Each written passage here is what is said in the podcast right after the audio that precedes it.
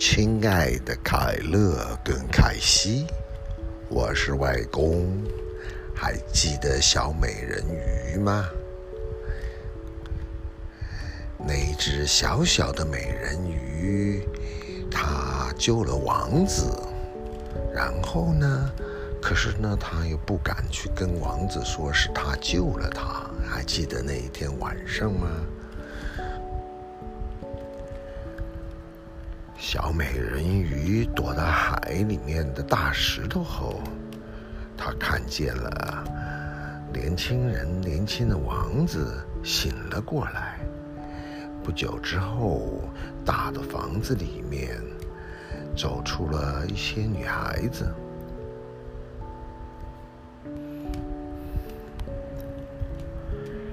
女孩子呢，救了王子，并且把王子抬进了一栋高大的房子里去了。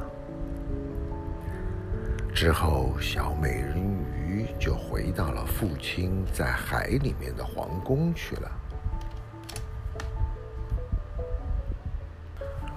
我们的小美人鱼，她一直就是一个沉静跟沉思的女小孩子。回到了海里面以后，现在她变得更是安静。她的姐姐们都问她，她第一次到海面上去究竟看到了些什么东西？但是小美人鱼什么也说不出来。好多个晚上跟早晨，他浮出了水面，向他曾经放下王子那块沙滩游去。他看到那花园里面的果子熟了，被摘了下来。他看到了高山顶上的雪融化了，但是他看不见那个王子。所以，他每次回到家里面来，总是更感到痛苦。他唯一的安慰是坐在他的小花园里面，用双手抱着那个跟王子很像的美丽的大理石像。可是，小美人鱼再也不照料他的花了。这些花。好像是生长在旷野中的东西，铺得满地都是。它们的根长长的根子跟叶子，还有树枝都交叉在一起，使得这个地方变得非常的阴暗。最后，小美人鱼再也忍受不住了。不过，只要他把他的心事告诉一个姐姐，马上其他的姐姐也都会知道了。但是除了他们和别的一两个人鱼之外，别人什么都不知道。姐姐当中有一个知道王子是什么样子。因为他也看过那一次在船上举行的生日晚宴，他知道这位王子是从什么地方来的，他的王国在什么地方。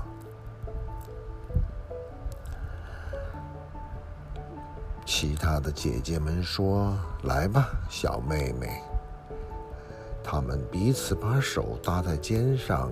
一长排的伸到了海面，一直游到一块他们认为是王子宫殿的地方。那个宫殿啊，是用一种会发光的淡黄色的石头盖起来的，里边有许多宽大的大理石台阶，有一个台阶啊，还一直伸到海里面呢。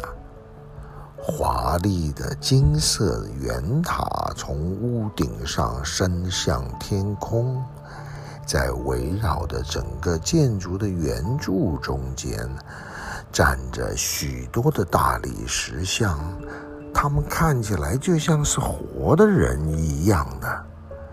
透过那些高大窗子的明亮玻璃，可以看到一些富丽堂皇的大厅，里面呐、挂着贵重的丝窗帘跟织锦，床上、墙上装饰的大幅的花图画。就是光看看这些东西，也是一桩非常愉快的事情。在最大的那个厅堂的中间，有一个巨大的喷水喷泉在喷着水，水丝啊，一直朝上面的玻璃圆屋顶射去。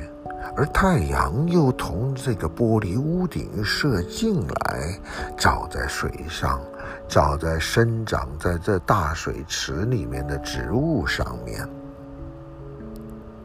现在，小美人鱼知道王子住在什么地方了。在这儿的水上，她度过了好多的黄昏跟黑夜。它远远地向陆地游去，比任何其他的姐姐赶去的地方还要远。的确，它甚至游到那个好小好小的河里面去，一直到壮丽的大理石台阶的下面。它坐在大理石台阶上。他的阴影倒映在水上面，在这坐着看、瞧着那年轻的王子，而这王子以为在月光里面只有他自己一个人。还有好几个晚上，小美人鱼看到他在音乐声中乘着。许多旗帜的华丽的船，美人鱼从东星草中向上面偷偷地望着。当风吹起她银白色的面罩的时候，如果有人看到的话，他们一定会以为这是一只天鹅在展开它的翅膀呢。还有好多个晚上，当渔夫们打着火把出海捕鱼的时候，他听到这些渔夫对这些这王子说了许多称赞的话。小美人鱼听得很高兴，她觉得啊，当海浪当初把王子快要淹得半死的时候。是他自己救了王子的生命，他也想起来王子的头是怎么样的躺在自己的怀里，小美人鱼又是多么热情地吻着他。可是啊，这些事儿王子自己一点也不知道，他连做梦都不会想到他。小美人鱼一天天的开始爱上了人类，渐渐的，她希望能够生活在他们的中间。她觉得啊，人类的世界比她的天地大得多了。她也好希望也能够乘船在海上行驶。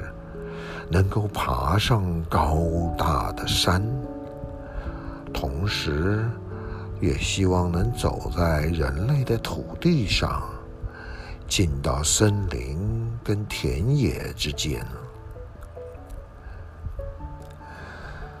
唉，小美人鱼希望知道的东西真是不少，可是她的姐姐们都不能回答她的问题。因为他只，因此呢，小美人鱼只能去问她的老祖母，因为老祖母啊，对于上面的世界，这是老祖母给海上国家所起的名字，他知道的真的是比较多一点。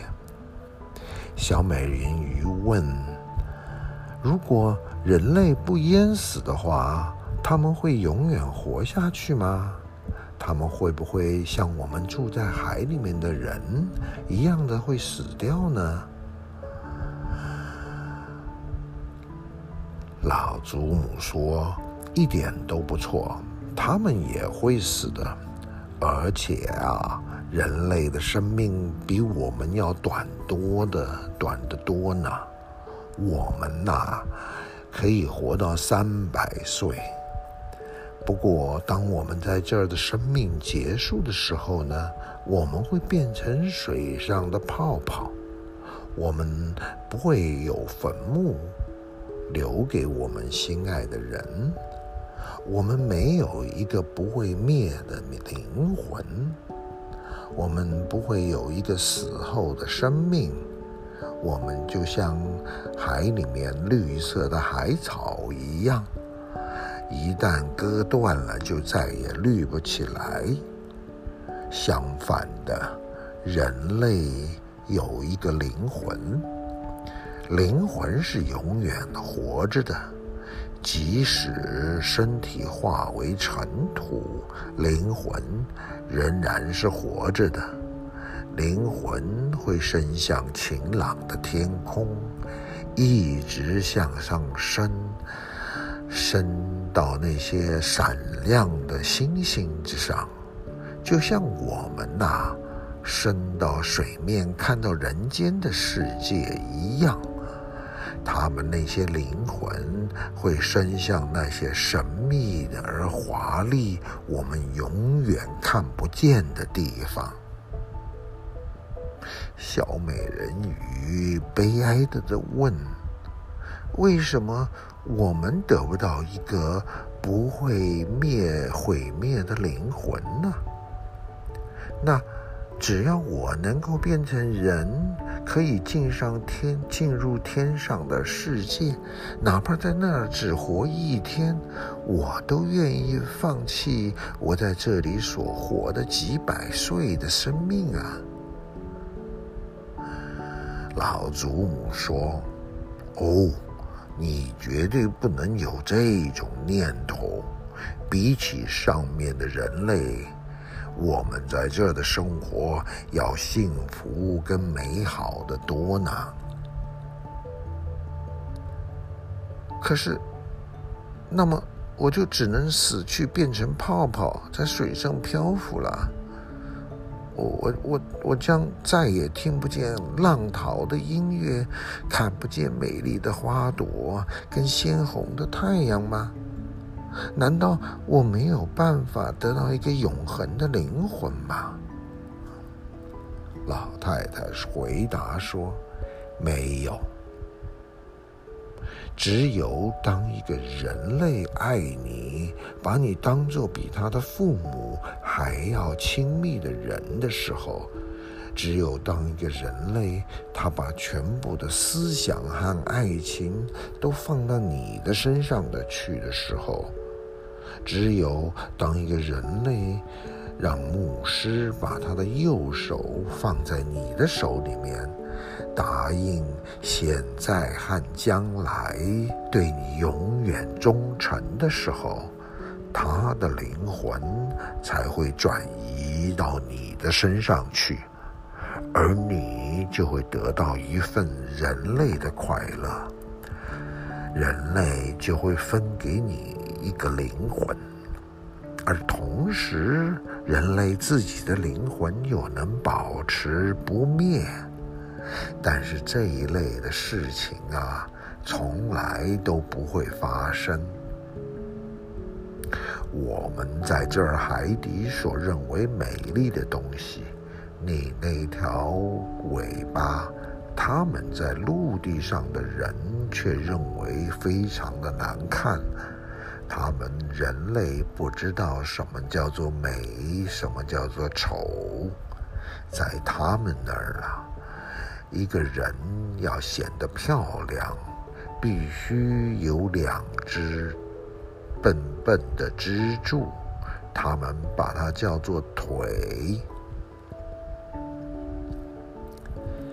小美人鱼叹了口气，悲哀地把自己的鱼尾巴看了一眼。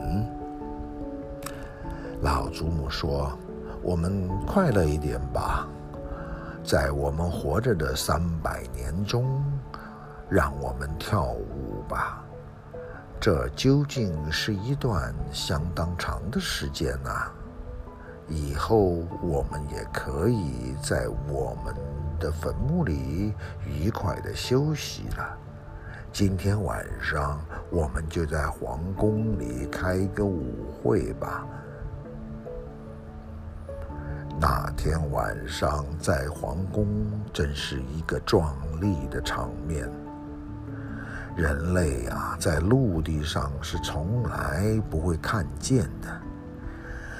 海底宽广的跳舞厅里，墙壁和天花板是用厚厚但是透明的玻璃做起来的。成千上百草绿色和粉红色的大型贝壳，一排一排地立在四边，它们里边燃着蓝色的火焰。照亮了整个舞厅，照透了墙壁，也照到了外面的大海。人类要是看的话，就会看到有无数大大小小的鱼群向这一座水晶宫里游来。有的鱼呀，鱼鳞上发射紫色的光；有些呢，亮起来像白色的银子或者是黄金，有一股宽大的海流穿过了舞厅的中间，海里面的男人鱼跟女人鱼唱着美丽的歌，就在这海流之上跳舞。这些优美的歌声，住在陆地上的人类是唱不出来的。在这些人鱼当中，小美人鱼唱的最好听，大家都为她鼓掌。她心中有好一会儿感到非常的快乐，因为她知道，在陆地上和海里面，只有她的声音是最美的。不过，他马上又想起了上面那个世界。小美人鱼忘不了那个美丽的王子，也忘不了他因为没有他那种不灭的灵魂而引起的悲愁。因此，小美人鱼又偷偷地走出了父亲的皇宫。里边充满了歌声和快乐的时候，小美人鱼却悲哀地坐在她的小花园里面。忽然，他听到一个号角声从水上传进来。小美人鱼想说：“他一定在上面的船呢。”他，他，我爱他胜过我的爸爸和妈妈。我时时刻刻的在想念他。我想要把我一生的幸福都放在他的手里。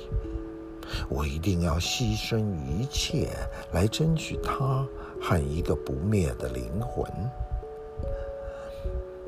嗯，趁着我的姐姐们正在爸爸的皇宫里跳舞的时候，我去拜访了海里面的巫婆。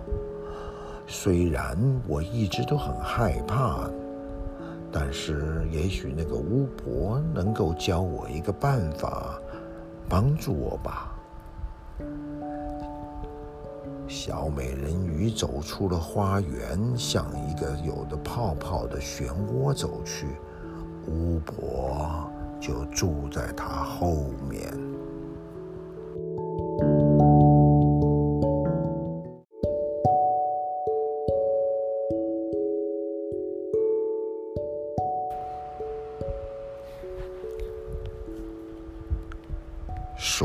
小美人鱼去找巫婆，巫婆住在一个大的漩涡的后面。那个漩涡啊，后面啊很可怕。这那边有一个海里面的森林，小美人鱼在这森林的前面停下了脚步，非常的惊恐。他的心啊，害怕的跳了好快哦，他几乎想转身回到皇宫去。可是当他一想起那位王子和人类的灵魂的时候，他就又有了勇气。他把飘动的长头发牢牢地缠在头上，好使得巫婆森林里面的珊瑚虫啊抓不住他。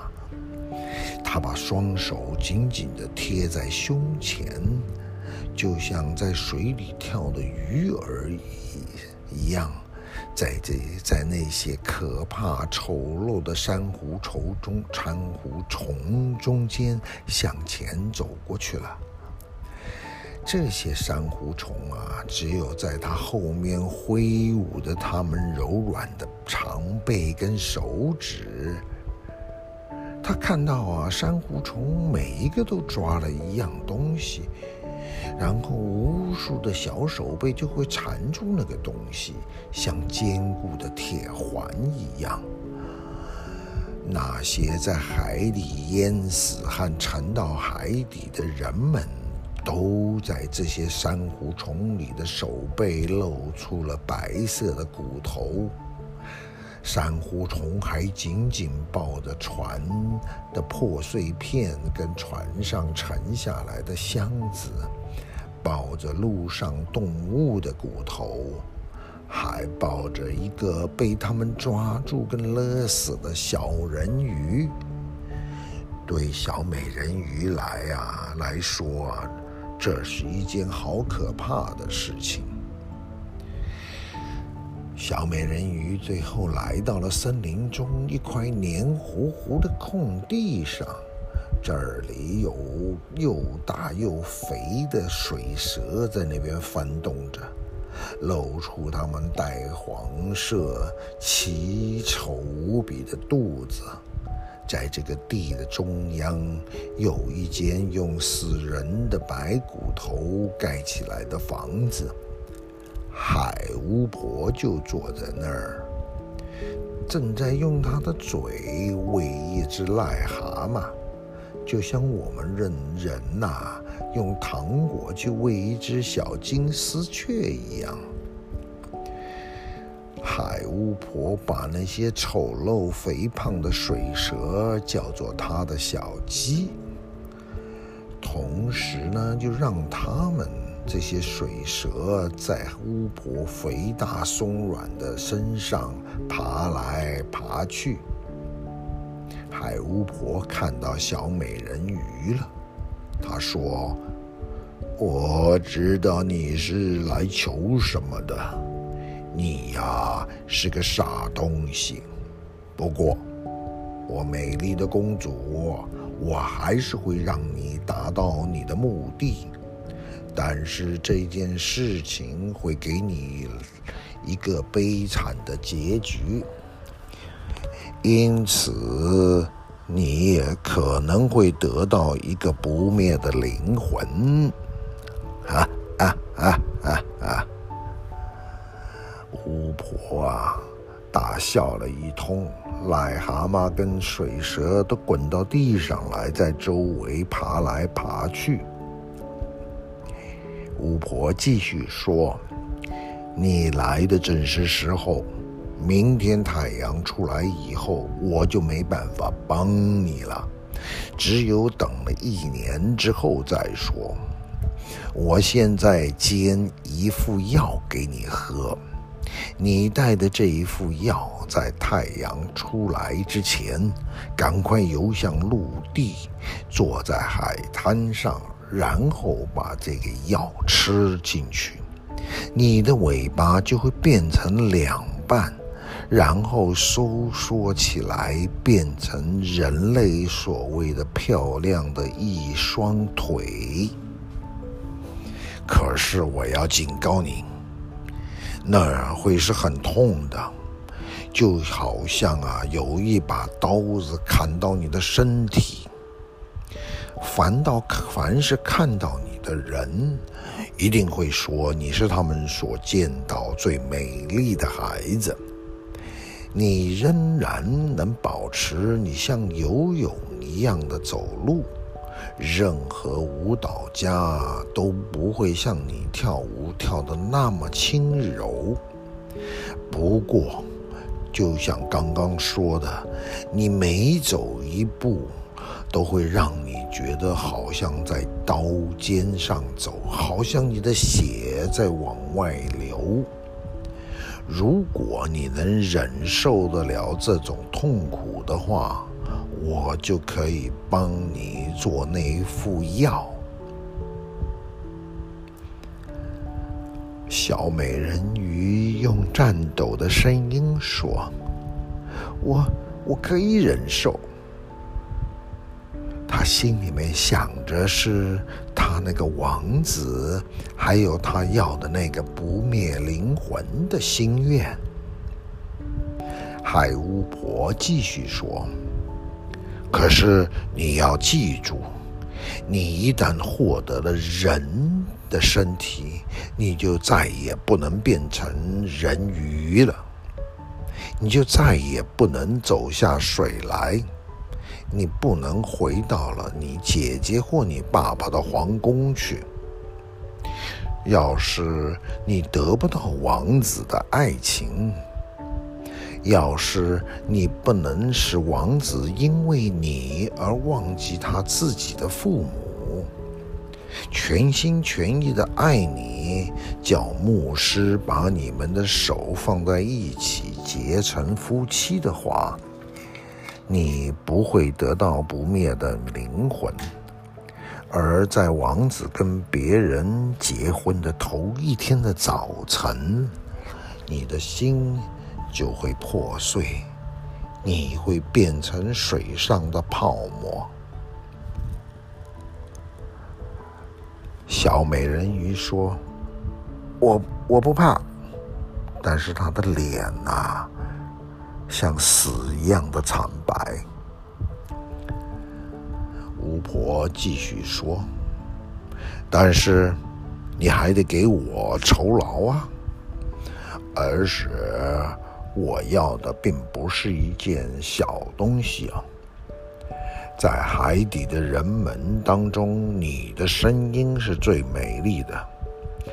毫无疑问的，你想用声音去迷惑王子。”可是这个声音就是我要的酬劳，你得给我，我必须得到你最好的东西作为我贵重药品的交换物。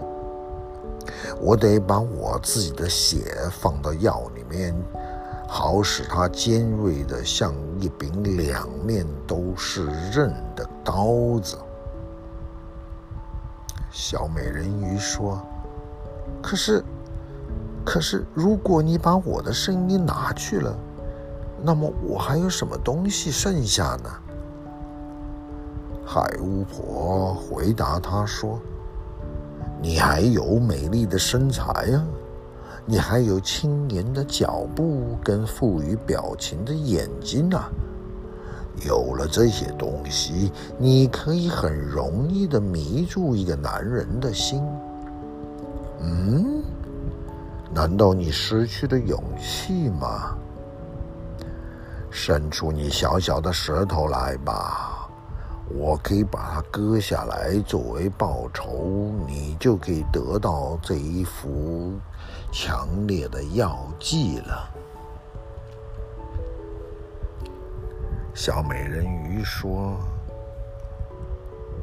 好吧，就这样办吧。”巫婆就把药罐准备好，开始做这一副富有魔力的药了。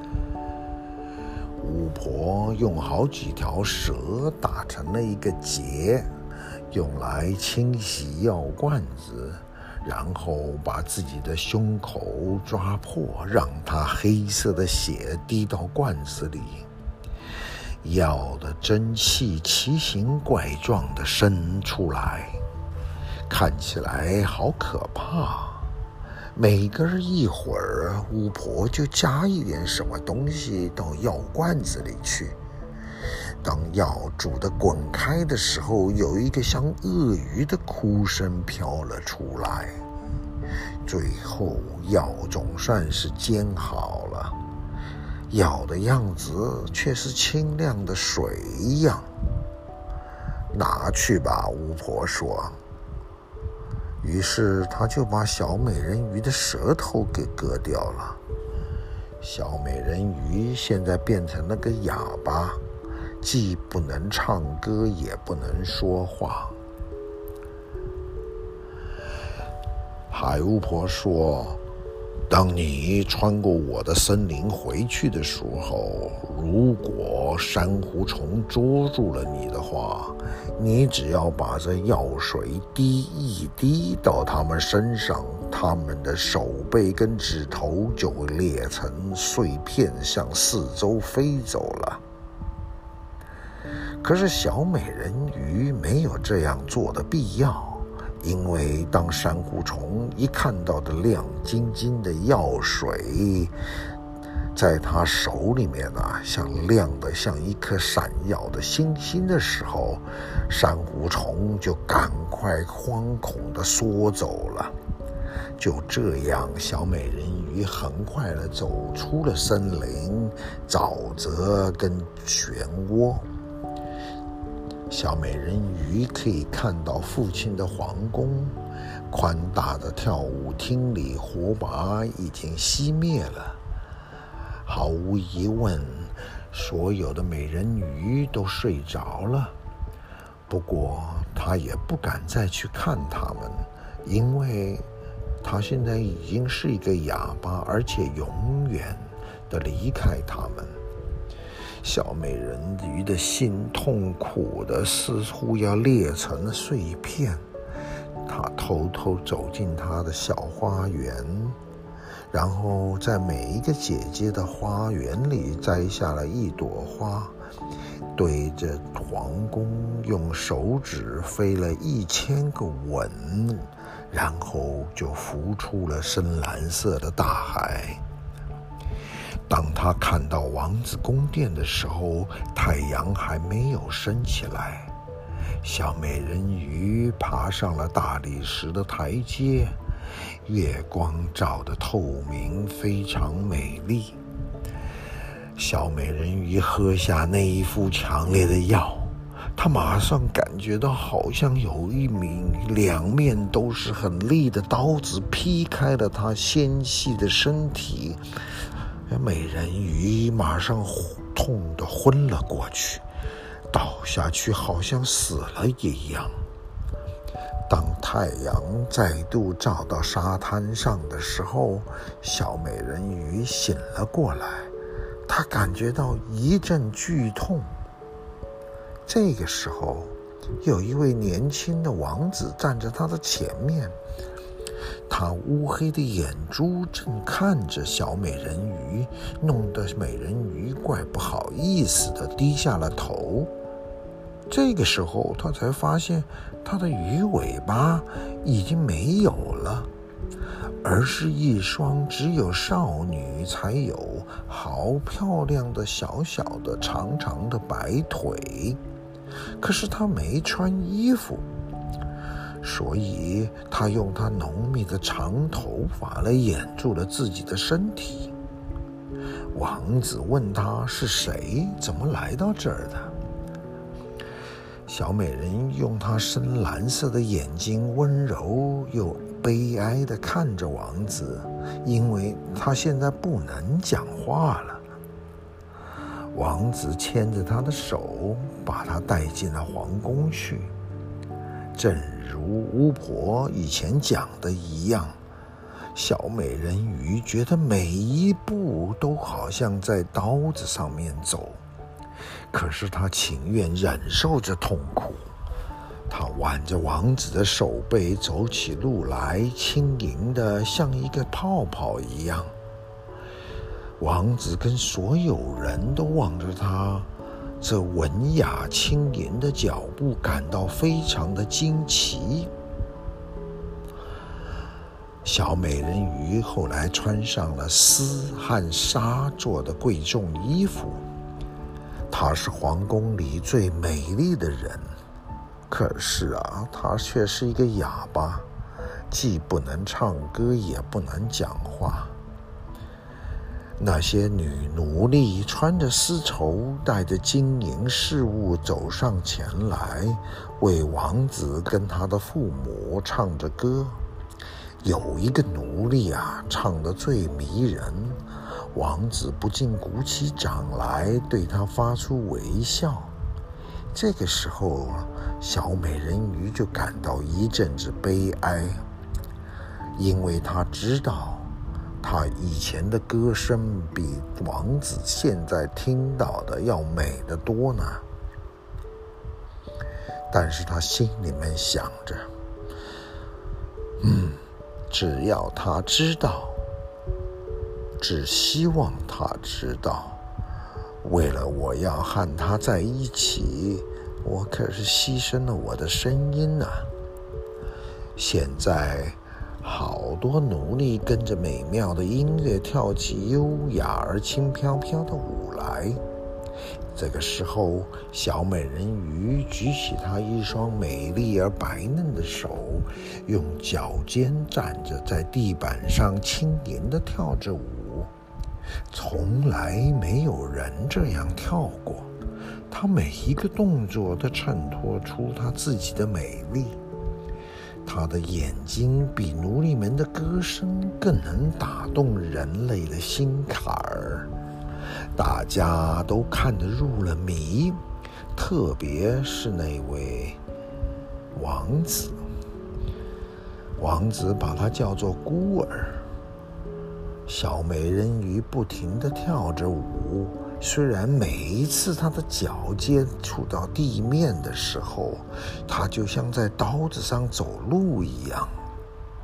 王子说：“小美人鱼应该。”永远跟他在一起，因此小美人鱼就得到了许可，睡在王子门外的一个天鹅绒的垫子上面。王子还叫人帮他做了一套男人穿的衣服，好让他可以陪着王子骑马同行。他们走过香气扑鼻的森林。绿色的树枝扫过他们的肩膀，鸟儿在绿色的叶子后面唱着歌。他跟王子爬上了高山，虽然他纤细的脚痛得都流出血来了，而且大家也都看见了，但是小美人鱼仍然只是笑着，继续陪伴着王子。一直到他们看到云块在下面移动，像一群遥远的国家飞去的鸟一样为止。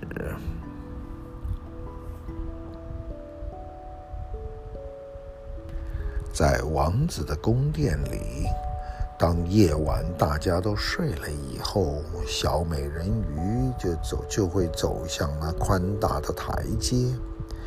因为那样子，他那一双痛得发烧的脚可以感到一丝清凉。他会站进寒冷的海水里，这个时候，他都会想起住在海底的家人。有一天夜里啊，他的姐姐们手挽着手浮了过来。他们一面在水上游，一面唱出凄凉的歌声。